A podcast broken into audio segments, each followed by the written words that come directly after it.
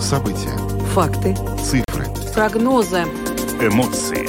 Аргументы. Взгляды. Подробности на Латвийском радио 4.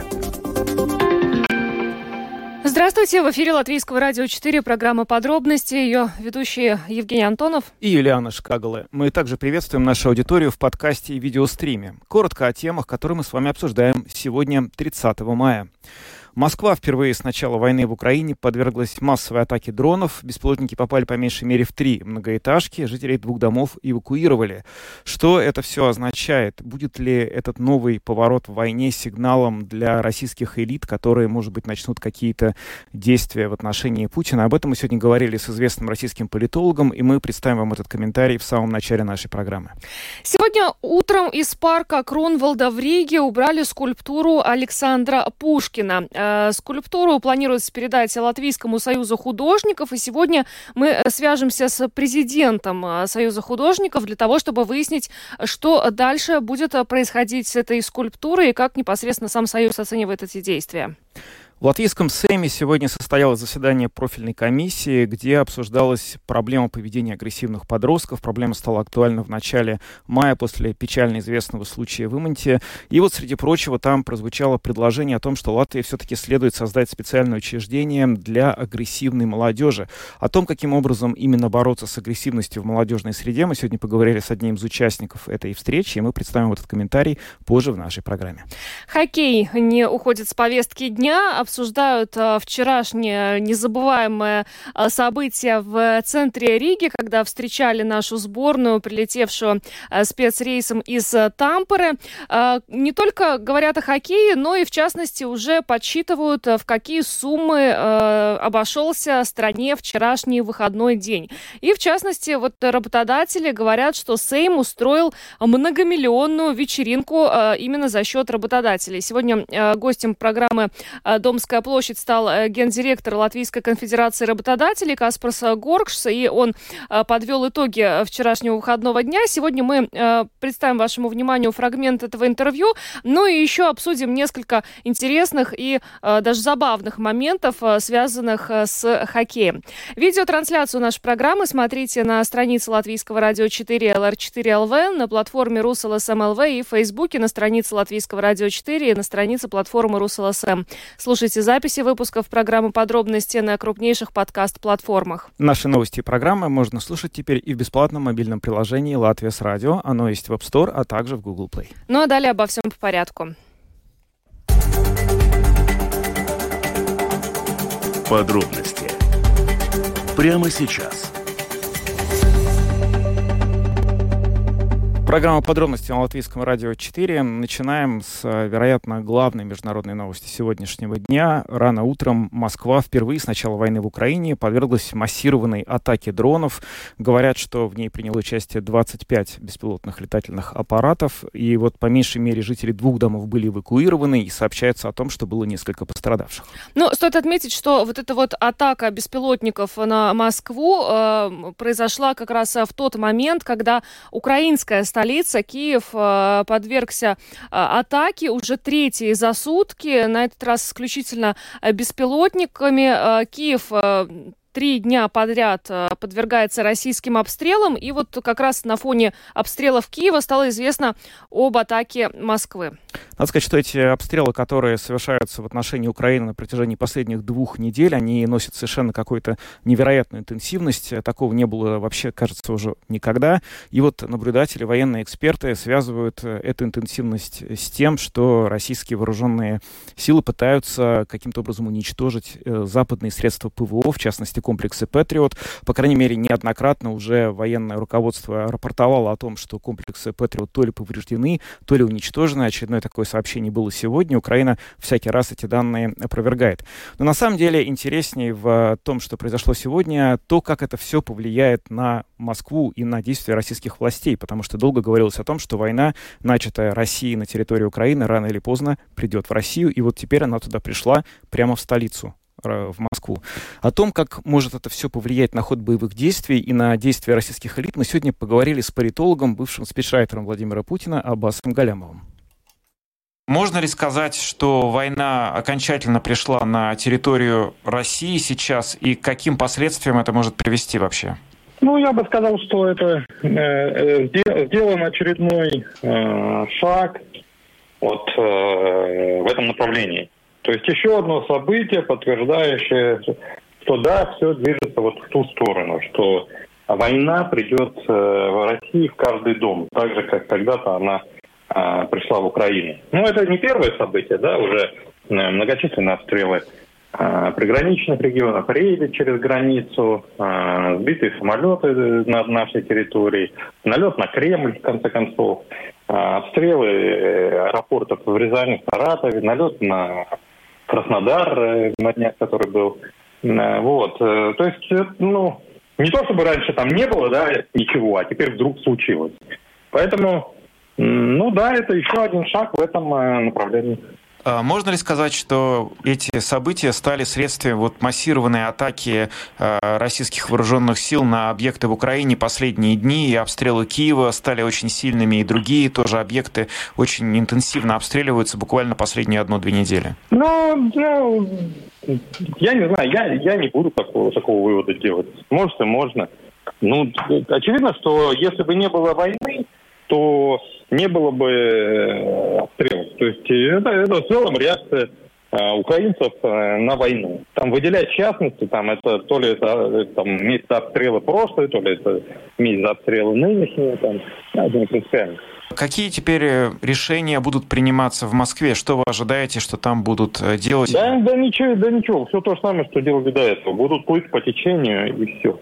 Центр, федеральный центр утратил способность э, принимать решения, менять э, курс, предпринимать какие-то серьезные шаги. Ну, то есть его просто вот несет по течению, по течению несет, и он, он, он нос из воды высунул и дышит, чтобы вздохнуться. А грести сил уже нет. Поэтому вот так все шло в направлении э, крушения режима, так все в этом направлении будет продолжать идти. Очевидно, что настроения в обществе станут еще более пессимистическими. Э, очевидно, что этот ура-патриотизм и дальше продолжит э, снижаться. Э, вот. Очевидно, что э, продолжатся тренды на э, деморализацию и демобилизацию вот этих э, в патриотических э, группах э, граждан. Очевидно, что будут очередной, так сказать, приступ воодушевления почувствуют а, противники режима, да, потому что они в очередной раз убедятся в том, что все идет совсем не по плану Путина. Вот. И ну, в общем, в общем, все эти тренды, которые доминировали до последнего времени, ну, вот их движение, их развитие чуть ускорится. А какую реакцию можно ожидать, если можно какую-то реакцию ожидать от э, элит, которые окружают Путина? Могут ли там усилиться какие-то настроения в пользу, не знаю, дворцового переворота, условно говоря, или попытки ну, конечно, установить другой курс? Конечно, конечно, конечно. С учетом особенно того факта, что а, значит, э, часть э, беспилотников прилетела на Рублевку, в общем, ну, это такое напоминание, да, что вообще ну, надо торопиться вообще-то, да, иначе ну, совсем плохо вам будет. То есть они пока, они все недовольны, конечно, они, конечно, все, все в общем, а, не нравится происходящее, Путину не нравится, и они, в принципе, давно бы уже с удовольствием от него избавились. Но поскольку они его боятся, каждый из них вот надеется, что, ну, может, кто-нибудь другой его сейчас свернет, да. Вот здесь сидят, друг на друга а, смотрят а, и ждут. То есть вот как э, государство, аппарат в целом парализован, так и элиты парализованы. Вот. Ну, а тут им такое э, напоминание, что, ну, будете ждать, дождетесь. А, так что, да, процессы э, эрозии, а, поддержки режима, которые, ну, вот я сказал, в обществе в целом будут идти в элитах, они будут идти а, еще еще быстрее. А есть какие-то определенные фигуры в окружении Путина, с которыми вы связываете возможные перемены, в том числе какие-то революционные перемены в стране? Во-первых, Пригожин – это, так сказать, буревестник революции на сегодня. А, вот. Э, человек, который в максимальной степени способствует приближению революции, э, разлагает практически базу поддержки власти, разлагает э, государственный аппарат. Вот. Поэтому ну, Пригожин так сказать, активизируется еще больше, да, еще больше будет там в набат э, бить.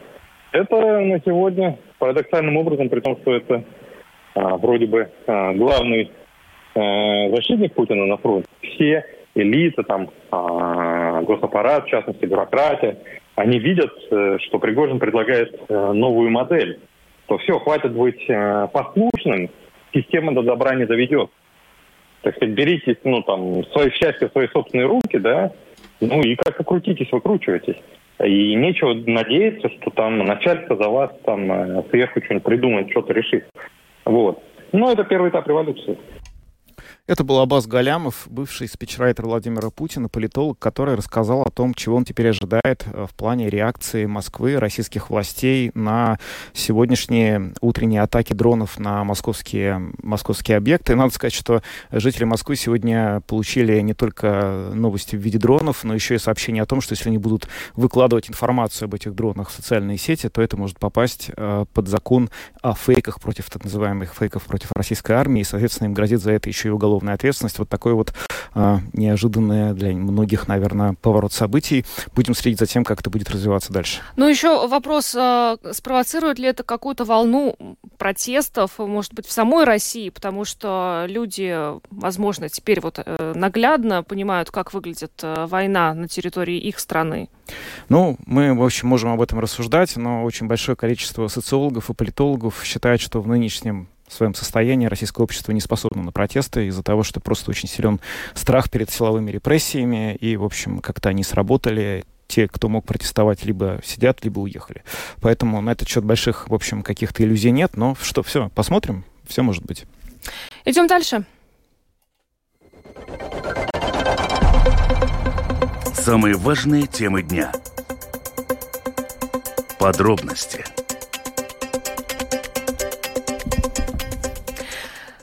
сегодня утром из парка Кронвалда в Риге убрали скульптуру поэта Александра Пушкина, и далее ее планируется передать Латвийскому союзу э, художников. Э, стоит отметить, что решение о перемещении скульптуры принято в связи с тем, что в 2009 году Совет по сохранению и развитию исторического центра Риги и Государственная инспекция по охране памятников культуры не одобрили ее размещение в парке Кронвалда, рекомендовав выбрать другое место. И таким образом то, что скульптура была установлена в парке и до настоящего времени находилась там, являлась нарушением нормативных актов. А, Совета по памятникам в марте этого года высказался за перенос скульптуры в более подходящее место, хотя стоит отметить, что, конечно же, а, все это стало результатом начала войны а, в Украине. Сейчас с нами на прямой телефонной связи президент Латвийского союза художников Игорь Добычин. Игорь, здравствуйте. Здравствуйте. Расскажите, пожалуйста, а, да, расскажите, пожалуйста, о том, а, что сейчас а, происходит со скульптурой э, памятника Пушкину, где он находится. Ну, я думаю, что э, такой вопрос, может быть, это э, не ко мне, но то, что мы знаем, что сегодня рано утром скульптура демонтирована и находится, очевидно, на хранении где-то Э, агентуры памятников города Риги. Но дальше ее передадут вам, Латвийскому союзу художников. И, и что будет? Ну, я думаю, что еще пока так не будем торопиться, это процесс. Сейчас у нас только есть э, такое э, устное, такое, ну, можно сказать, разговор о том, что это так может быть. Да, пока скульптура нам не передана, я бы не брался так твердо это э, э, так как сказать, утверждать, но во всяком случае такой разговор идет о передаче Музея Союза художников э, скульптуры, вот именно декоративной скульптуры портрета Пушкина, да. Mm. Это, это так. Но если, если и когда, мы надеемся, что когда это все-таки произойдет, где этот памятник будет размещен?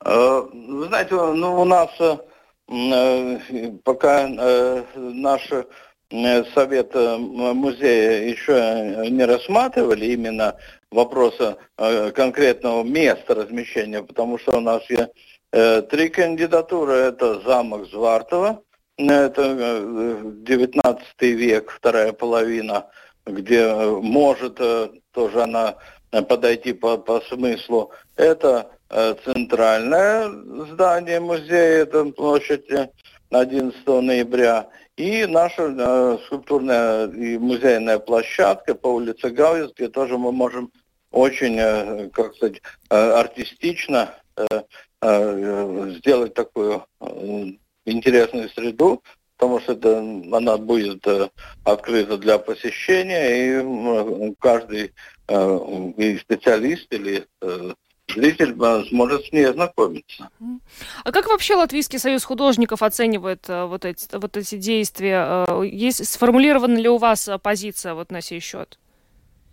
Ну, ну, знаете, мы, как сказать, ну, всегда, всегда известно, если э, война, смута, э, то обязательно первое, что попадает под э, топор, это культура и национальный вопрос.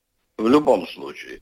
Э, мы как-то от этого стараемся э, э отгородиться. Здесь мы имеем дело не с политической скульптурой, не с идеологической скульптурой.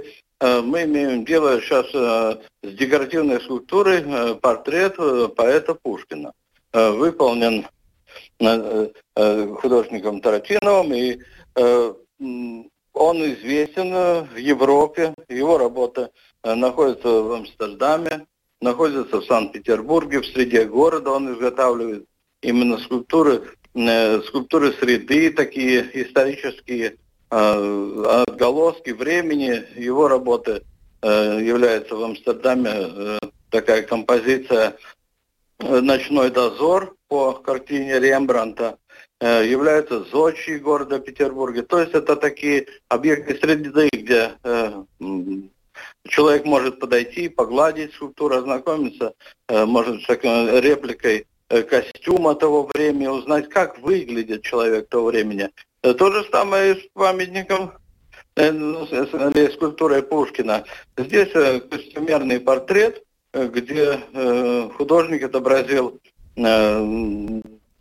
гражданина того времени э, в э, такой в, э, в одежде э, э, до полудня, с тросточкой до полудня, с цилиндром до полудня и, и с одеждой, которая появляется э, человек того времени на улице до полудня. Вот. И, и каждому, кто идет мимо, может ознакомиться. Вот так выглядел человек первой половины 19 века.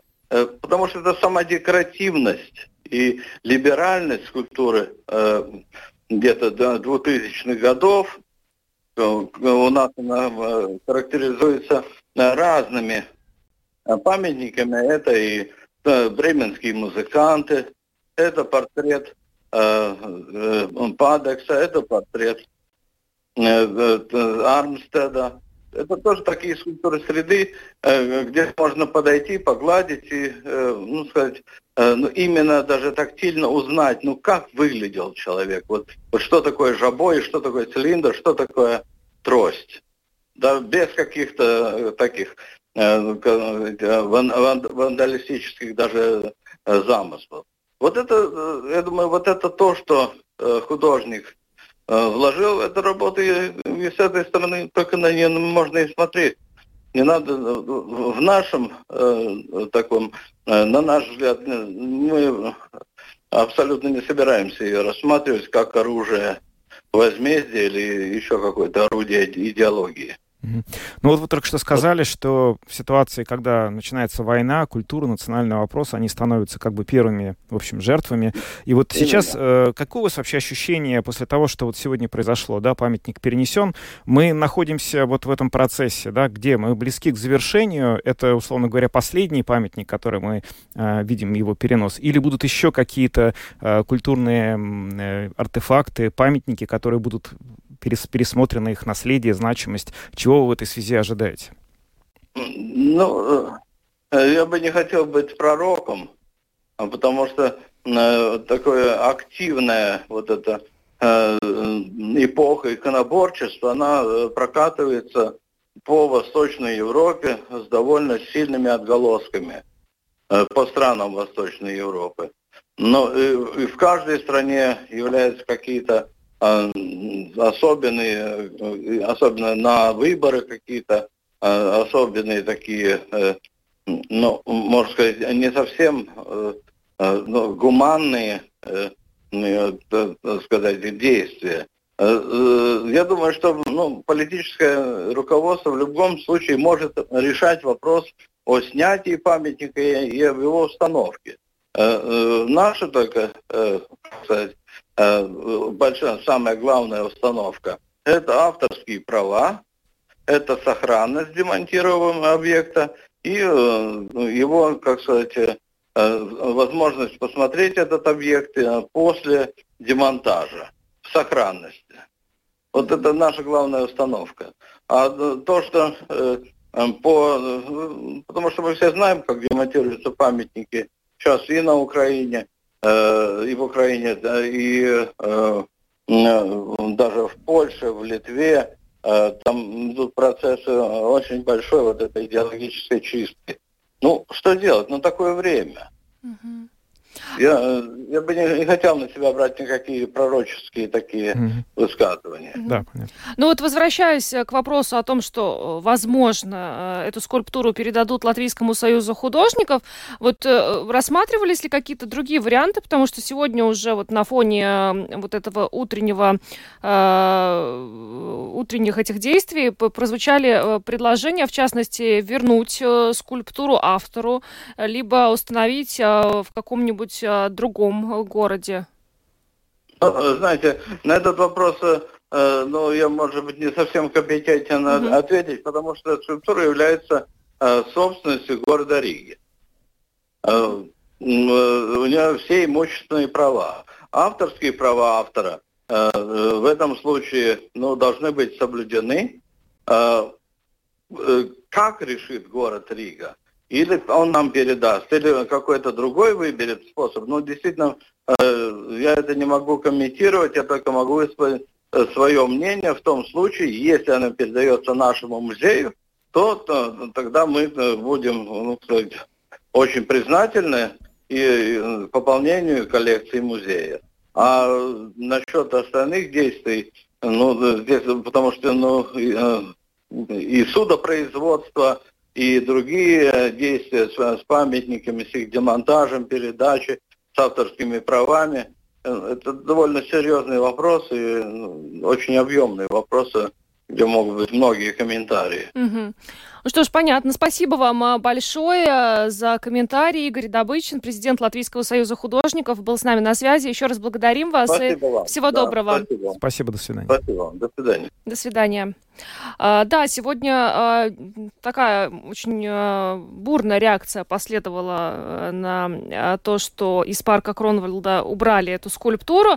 А, первая об этом в соцсетях сообщила вице-мэр Риги Линда Озула, и в частности вот политическая сила, которая, которую она представляет, э, которая э, отсоединилась от новой консервативной партии в Рижской думе, они и были инициаторами этих действий. Сегодня она опубликовала небольшое видео в Твиттере, по-моему, и э, значит, на видео было видно, что скульптуры Пушкина в парке больше нет, и она написала, что сегодня еще одно историческое событие. Но, но также было очень много негативных, конечно, комментариев на сей счет, и вот несколько фракций Рижской думы тоже по этому поводу а, выступили с а, сожалением а, из-за того, что эта скульптура была убрана из парка. Но вот как только что мы слышали, Латвийский союз художников будет рад, если эту скульптуру передадут им в музей. Мне вообще, на самом деле, очень, ну, как сказать, импонирует такой философский взгляд президента Латвийского союза художников на эту очень сложную проблему, потому что, конечно, можно сокрушаться, что культура и какой-то вот национальные вещи. Ну, сейчас мы про культуру в первую очередь. Она становится э, первой жертвой вот такого рода обострений, когда происходит война. Но это очень печально. Конечно, не хотелось бы, чтобы памятники, вообще дискуссия о том, какие э, культурные деятели соответствуют или не соответствуют, она велась в таком ключе. Но что поделать? Э, другие цели, когда недостижимы, вот до чего дотягиваются, так бывало всегда. И то, что вот э, профессиональная ассоциация, в общем, подходит к этому так и говорит, что мы надеемся, что это все как-то остынет, на, готовы к любому повороту событий. Приятно это слышать. Ну, будем надеяться, что действительно тот памятник, который сейчас перенесен, в итоге он найдет себе какое-то новое достойное место, где его смогут посещать э, все те, кто его посещал в обычное время, носил цветы и считал, что это правильно. Ну, а мы идем дальше. Латвийское радио 4. Подробности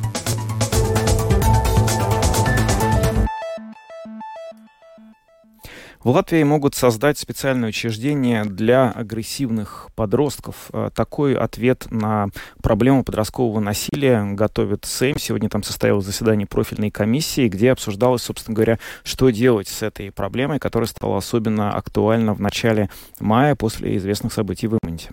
Да, и уже тогда, вот после тех самых событий в Иманте, э, основатель Латвийской ассоциации ментального здоровья подростков Нил Сакс Константинов сказал, что в Латвии нет учреждений, а, которые занимались бы как раз вот а, с трудными э, подростками, с агрессивными подростками. И он уже тогда говорил, что такое учреждение в Латвии а, просто необходимо. Сегодня он свою оппозицию снова озвучил на заседании комиссии Сейма по правам человека и общественным делам. В частности, он сказал, что многие страны Европы так уже сделали, в том числе наши соседи, Эстония, у них есть такой э, центр, специальное учреждение. Он сказал, что Э, это могли быть э, учреждения, которые ориентированы на 6-12 э, подростков и требуют больших финансовых ресурсов, мощности, возможностей, подобных институциям, которые заботятся о сотне человек. И, ну вот сегодня, пока вот правда, непонятно после заседания этой комиссии, насколько долгосрочной или краткосрочной перспективе в Латвии могут создать такой центр, потому что, ну, мы прекрасно знаем, как у нас обстоят, э, обстоят э, э, дела с финансами. Да, и, собственно говоря, вот финансовый вопрос, это и вообще идеологический, ну, ценностный вопрос, что делать с, для того, чтобы побороть проблему подростковой преступности, и поможет ли этот центр, и когда он может быть создан. Все эти вопросы мы сегодня обсудили с депутатом комиссии Сейма по правам человека и общественным делам, которая присутствовала на этом заседании сегодня, Глория Гривцова. И вот что она сказала сказала? Сегодня состоялось заседание комиссии по правам человека, да, и сегодня мы уже второе заседание подряд обсуждали вопрос так называемых проблемных детей и как с этим бороться, и что это вообще такое заявление, почему до этого у нас в стране этим вопросом, ну, скажем, откровенно, в принципе, никто серьезно не занимался. И, знаете, оказалось, на первом заседании оказалось, что мы даже не успели озвучить саму проблему, она настолько серьезная. Сегодня состоялось второе заседание, были приглашены, было приглашено очень много гостей и экспертов, и понимаете, ощущение такое, что мы боремся уже с последствиями, а не с, а не с причиной того, из-за чего все это происходит. Это поведение в школе, это в в школе, это мобинг. И из-за этого все. И у нас местами было такое ощущение, что мы друг друга обвиняем вместо того, чтобы искать причину. И такое двоякое состояние было. Эксперты высказали свое мнение, высказали, что нужно было бы лучше создать какой-нибудь центр, где бы я не могу такое слово озвучивать, но содержать детей, которые действительно агрессивны, у которых есть э, узведы и бастрауцеюми, и но понимаете, у нас такой центр уже был в Нокшене. И что мешает этому центру работать, э, пока непонятно. Ну, наверное, законодательство пока мешает работать. И закончилось э, очередное заседание комиссии. Мы так ничего не решили. Решили перенести на 14 июня. Такой центр нам нужен, но больше нам нужно работать со, с детьми уже до того, как они попадали, попадают в поле зрения э, всех этих институций. Да, давайте по порядку. Вот если мы говорим об этом центре, я понимаю так, что проект все-таки в каком-то виде представлен. Там будет этот центр, э, предполагается, что в нем будет содержаться от 5 до 10 таких вот проблемных детей. Есть ли какое-то понимание вообще, когда такой центр заработает, где он может быть размещен, какие средства потребуются, чтобы его построить и чтобы он начал функционировать? Но пока у меня есть столько же информации, сколько и у вас, э, все только в начальной стадии, все только на словах. Потому что, как мы знаем, денег нет, и пока, к сожалению, будем откровенны, их э, не будет, потому что все свободные деньги, которые найдутся, они будут от, отправлены у либо с Нозеры, и в ближайшее время такого центра, к сожалению, не будет. Физически, потому что мы можем спланировать, да, мы планируем, но фактически нужно будет время. Вы сказали, что надо начинать работу уже не с, собственно говоря, последствиями, а с причиной. А в этом смысле какие меры предполагается принимать и кому? Что надо делать для того, чтобы причину этого явления, подростковой агрессии на ранней, на ранней стадии выявлять и по возможности как-то предотвращать? Ну, это, конечно, работа в школе. Школа. Школа – это наш второй дом. Второй дом. Конечно, все виси памяты залагаются, полагаются в семье, но школа – это второй дом ребенка, и нужно начинать там. Социальный педагог, психолог, психиатр, и родители не должны воспрепятствовать тому, что дети хотят, дети, детям нужно общаться с педагогами, специальными педагогами, специалистами, чтобы они уже на ранней стадии понимали, что у ребенка расположенность, например, к агрессии, там, он вспыльчив, он импульсивен, и с этим работать уже в начале, потому что если это не контролировать, у ребенка появляется чувство, что безнаказанности, и как мы знаем, банде, есть такое слово, да, они чувствуют себя еще сильнее, и поэтому нужно именно внедрять специалистов. Они вроде бы как сейчас есть, но, понимаете, если родитель скажет, что не позволяет ребенку идти, например, к психологу, то психолог и педагог не может заставить. Не может. И мы знаем, что иногда родители отрицают саму проблему уже в начале говорят, что это несерьезно, это просто подростковый период, возраст. Но на самом деле тогда и начинается с проблемы. С... Проблема начинается с ее отрицания. И когда уже родитель понимает, что уже поздно, уже все уже нужно. Уже та стадия, когда ребенок перешел черту, и он уже нарушитель закона. Это была Глория Гривцова, депутат комиссии Сейма по правам человека и общественным делам. Мы обсуждали идею создать специальное учреждение для агрессивных подростков Латвии, чтобы справиться с растущим подростковым насилием. Ну, э, проблемой э, перевоспитания агрессивных подростков заинтересовались на очень разных уровнях э, власти после той самой э, неприятной истории в Иманте. И Министерство благосостояния, и государственная полиция начали говорить о том, что нужно что-то делать. Но вот и Глория э, Гривцова тоже сегодня сказала, что есть некоторое ощущение, что мы сейчас боремся с последствиями, а не с причинами, почему это вообще происходит среди подростков. Э, но э, учитывая, что сегодня уже прозвучало, что такое спецучреждение может появиться в нашей стране, и учитывая то, что э, Министерство благосостояния этой проблемой тоже, ну, хочется верить, что озаботилось э, на самом деле, а, будем надеяться, что что-то такое появится, потому что упомянутая тоже вот специальная школа в Наукшине, она а, была закрыта, и вот это как раз было то место для детей с поведенческими проблемами. Ну да, тему, что там является причиной, что следствием, конечно, можно обсуждать, и, наверное, это справедливая постановка вопроса, но другое дело, что если мы начнем все время пытаться искать причины и пытаться бороться с причинами, которые породили те или иные проблемы, никакие решения не будут найдены, потому что, как правило, причины очень глубоко укоренились. Ну что поделать, проблема есть, нужно хотя бы со следствиями как-то бороться адекватно, потому что то, как сейчас есть, точно быть не должно. Да. Идем дальше. Снова возвращаемся к хоккею. Да. Самые актуальные темы дня. Подробности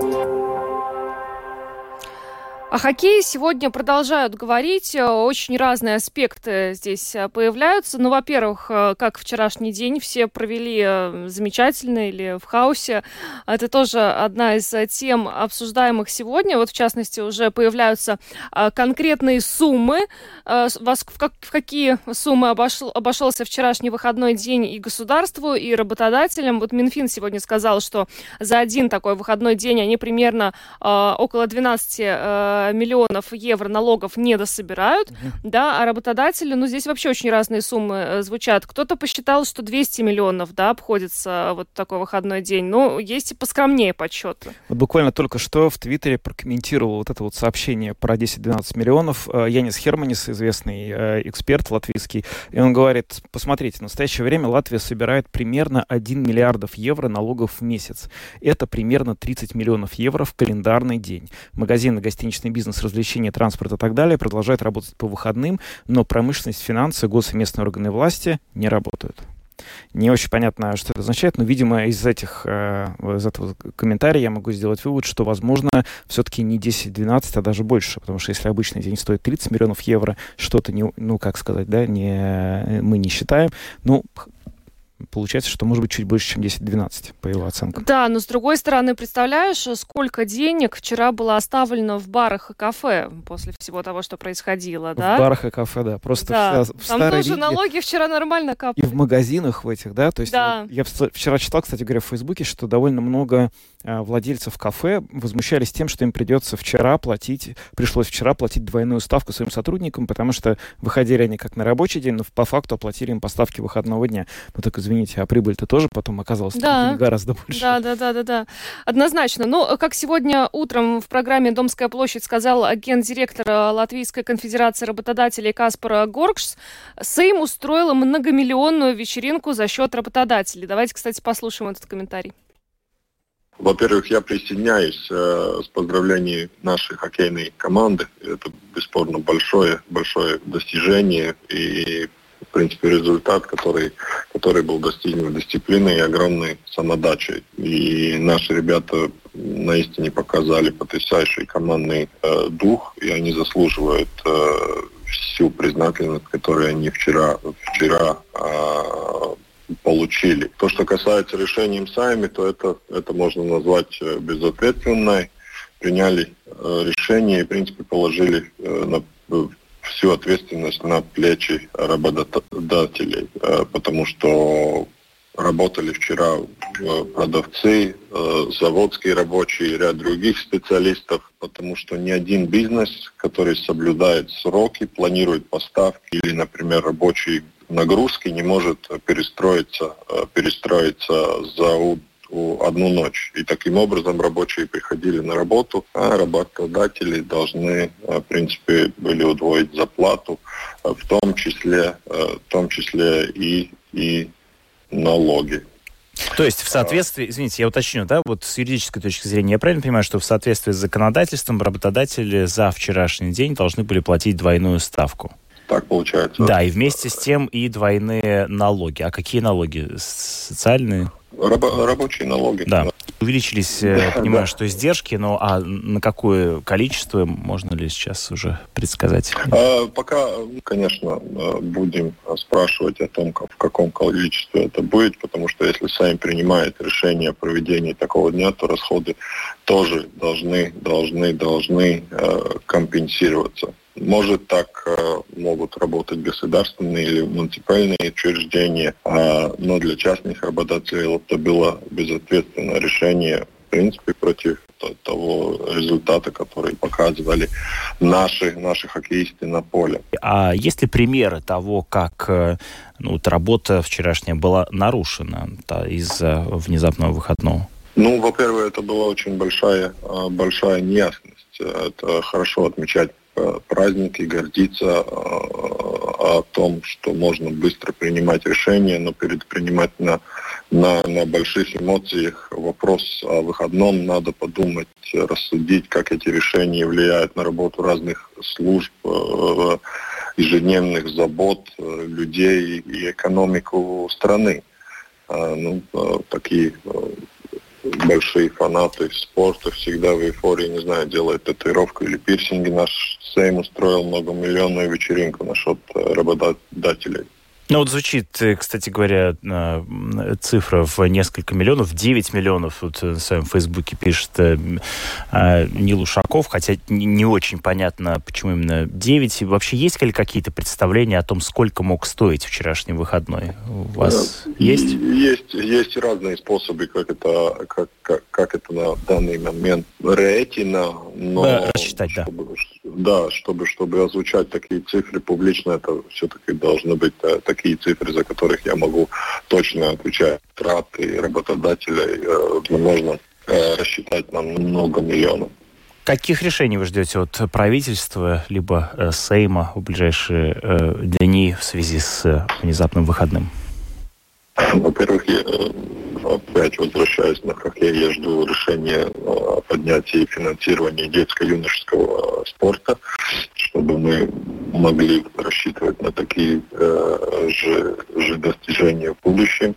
То, что касается э, работодателей, то если принимается решение от такого дня, последнюю минуту, которая, в принципе, не дает возможность э, подстроиться и как-то как, как подстроить свою работу, то э, эти расходы тоже должны, э, должны компенсировать. Это был Каспар Сгурокш, э, гендиректор Латвийской конфедерации работодателей. Сегодня в программе «Домская площадь» нашему коллеге Роману Шмелеву он рассказал, собственно, достаточно яркие и образные выражения использовав. А, значит, сказал, что кто-то из болельщиков вот делает татуировки и пирсинг в честь любимой команды, а вот Сейм устроил а, за счет работодателей многомиллионную вечеринку. Ну, стоит отметить, что вот я по своим знакомым сужу, кому вчера довелось отдохнуть, э, никто вот не возмущался на сей счет. Да, но тут... Люди были рады. Да. Это было видно вчера у памятника. Э, очень много было радости у памятника. Вообще такое количество позитива и каких-то вот этих вот таких, я не знаю, реально патриотических эмоций, гордости за команду, которая одержала такую выдающуюся победу, на самом деле. Выдающийся турнир совершенно. Она просто зашкаливала. Это было что-то невероятное. Но были те, кто, особенно работодатели, которые вчера говорили, или те, у кого, например, были на вчера записи. Вот кто-то записался в ПМЛП, не смог попасть. Да. Кто-то записался к врачу, не смог попасть. Это была, мы же понимаем, что к врачу нельзя попасть там просто за день, к некоторым врачам, да. И бывает несколько месяцев ждешь, а тут тебе перенесли. Но врачи в основном работали, стоит Ну, окей, да, хорошо. Я сейчас, э, наверное, к врачам это может быть менее актуально, но тем не менее люди, которых вчерашний день э, и это неожиданный выходной э, расстроил, они были. Да. Ну, вот еще один момент, э, мимо которого не можем сегодня пройти. Э, звездой вчера неожиданно стал, да, да и сегодня остается спикер нашего парламента Эдвард Смилтонс. И не из-за того, что, э, скорее всего, по его инициативе был объявлен этот выходной, а потому что он вчера, ну, так очень заметно появился у памятника как раз вот перед тем, как там появились наши хоккеисты. В общем, для тех, кто не знает эту историю, я расскажу вкратце. В общем, Эдвард э, Смилтонс э, накануне э, пришел тоже встретить наших хоккеистов к памятнику свободы. И, как он сегодня уже признался, он вообще не собирался там ни с речью выступать, но вот Мартин Штатис планировал выступить с речью и спросил у Смилтонса, ну, а, а, а ты будешь? Ну, и Смилтонсу тоже пришлось с речью выступать. Но, в общем, пока он ждал хоккеистов, он прошелся, значит, вот по этому кругу, да, очерченному mm-hmm. уже перед самими болельщиками, которые ждали наших хоккеистов. И Выглядело это так, что Смилтонс подходит, раздает автографы, но он реально раздавал автографы, э, и за что его жутко, ну, ну даже не раскритиковали, а рас, высмеяли скорее в соцсетях. Сегодня, правда, Смилтон сказал, что э, он не сам, его попросили, то есть, э, значит, он сказал, что вот э, дети, детей много вчера было, значит, они, а он был в футболь, в хоккейной это еще майке, да? Да-да-да, Да, и они у него, значит, э, просили автографы, а Смилтон сегодня говорит, ну я, я им сказал, что я не хоккеист, я председатель Сейма, а дети, ну ничего. Это тоже годится. Ничего годится. Но это вот а, сила удачной фотографии в эпоху социальных медиа. Значит, а, фото, где Смилтонс подписывает в, а, в этой в свитшоте Латвия, да. хоккейном свитшоте Латвия, подписывает какой-то автограф да. для ребенка, попадает в интернет, его перепощивают в Твиттере, и после этого люди начинают соревноваться в остроумных комментариях Ой. по поводу того, где только господин Смилтонс не присутствовал. Давай э, некоторые вот озвучим. Давай. Ну, здесь, например, э, комментарий, э, значит, значит, это легендарная фотография с Милтонс, который дает автограф э, женщине, и, значит, э, рядом еще одна женщина стоит, и у нее, ну, такое вот э, э, выражение лица уже подозрительное, и подпись. Тот момент, когда она начинала понимать, что это не батня, наш хоккеист, да? Э, или еще вот комментарий. Многие уже не помнят, но Смилтонс был и в легендарном составе, победившем сборную России. Э, или еще комментарий кстати, от бывшего э, министра сообщения Талиса Линкайца, заходит Смилтонс в бар и заказывает всем выпить за счет заведения. это, смешно. Мне еще понравилось несколько фотографий. Там, ну как, как фотографии? Использовали фотографии известные, к ним делали какой-то коллаж. Представляли лицо, голову Смилтонса к разным фотографиям. Вот одна из, на мой взгляд, наиболее милых, это там, где вот а, король эм, Карл, новый английский, вместе с Камилой приветствует, собственно, с балкона Букингемского дворца дворца, и там а, у них а, по, по бокам а, вот эти стоят а, двое детей, и один из детей, этот Смилтонс как раз, сделано в этом таком красном камзоле, расшитый, очень, очень ярко выглядит. Голову Смилтонса, кстати, приделали к нашему Артуру Шилову, когда тот стоял на воротах как раз против сборной США. Ну и фотография, которая выиграла, по мнению самого Смилтонса, потому что он у своих коллег литовцев и эстонцев, они э, встречались э, с ним сегодня у спикеров Сейма э, Литвы и Эстонии, он спросил, значит, как, какой, значит, мем побеждает, и, значит, победил мем, значит, где Смилтонс, ну, опять же, это коллаж, изображен в составе дирижеров праздника песни. Да, которые идут... Да, да, и Смилтонс идет с ними. Но сам Смилтонс, кстати, сегодня вот в интервью Delphi сказал, что это все черный пиар, и в том числе он считает, что не обошлось здесь и без политических оппонентов. Ну, это прямо, не знаю. Но зато все повеселились. Все повеселились. Сам повеселился. Не знаю насчет политических оппонентов. Э, выглядело, по крайней мере, со стороны это все как какая-то такая естественная волна, которая в Твиттере поднимается. Да. И через несколько часов также она опускается, потому что меняется тренд и возникает что-то другое. Ну, что поделать. Так бывает.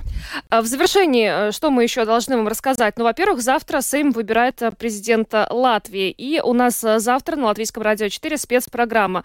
А, специальный контент при приуроченный к выборам президента в программе «Домская площадь», зато затем э, открытый разговор, э, дискуссия на полтора часа вместо часа. И про подробности. Ну, подробности тоже не остановят вас, естественно, наедине с этой главной темой дня, а может быть даже больше, чем дня, как мы все надеемся, потому что завтра у нас запланирован двухчасовой выпуск, э, в течение которого у нас будет здесь несколько гостей в студии, сейчас не будем раскрывать, но это будут э, известные, хорошо э, знающие ситуацию эксперты, а также в течение программы мы будем запланировать запланировано, что мы связываемся с представителями всех парламентских фракций, будем обсуждать результаты голосования, да? Да, будем обсуждать результаты голосования, ну и, конечно, а, будем информировать вас о всем о том, что происходит в Сейме. А, будем надеяться, что к нашей программе уже будет какой-то очевидный результат, но всякое бывает. А, не исключено, что будут вторые выборы. Завтра посмотрим, так что присоединяйтесь завтра к Латвийскому радио 4 и видеотрансляции, и слушайте нас на наших волнах. А сегодня на этом мы э, свою работу завершаем. С вами были Ан- Евгений Антонов, Юлиана Шкагла, звукооператор Том Шупейко, видеооператор Роман Жуков. Всем до завтра. Хорошего до свидания. вечера.